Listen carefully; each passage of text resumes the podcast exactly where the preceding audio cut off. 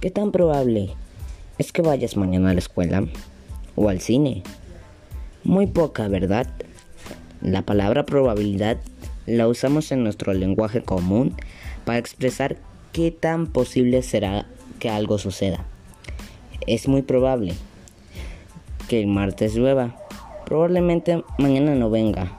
Lo más probable es que te, es que te resbales si caminas por ahí. La probabilidad es una rama de las matemáticas que mide la posibilidad de ocurrencia de un evento, es decir, permite cuantificar las consecuencias esperadas con los diversos resultados posibles al momento de realizar un fenómeno aleatorio.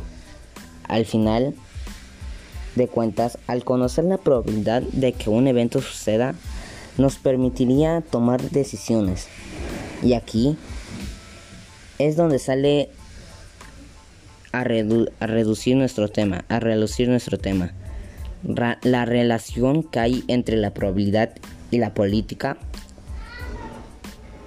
Desde que se llevan a cabo las campañas políticas, la probabilidad ya está jugando un papel fundamental. Por ejemplo, en la posibilidad que hay que un candidato gane una elección o que en algún estado gane cierto partido. Para que un gobernante pueda tomar decisiones es importante que haga uso de los datos que las matemáticas le otorgan. Por ejemplo, ¿qué tan probable es que los índices de la delincuencia disminuyan si se hace una Guardia Nacional? ¿O cuándo podrá deben hacer para tener certeza de que la iniciativa tendrá buenos resultados? Hacer una iniciativa que no lleve estudios científicos que la vale. Es como lanzar una moneda al aire y esperar que caiga la cara a la que hemos apostado. Muchas gracias y eso es todo por hoy. Esperen mañana el resumen de otro podcast. Hasta la próxima.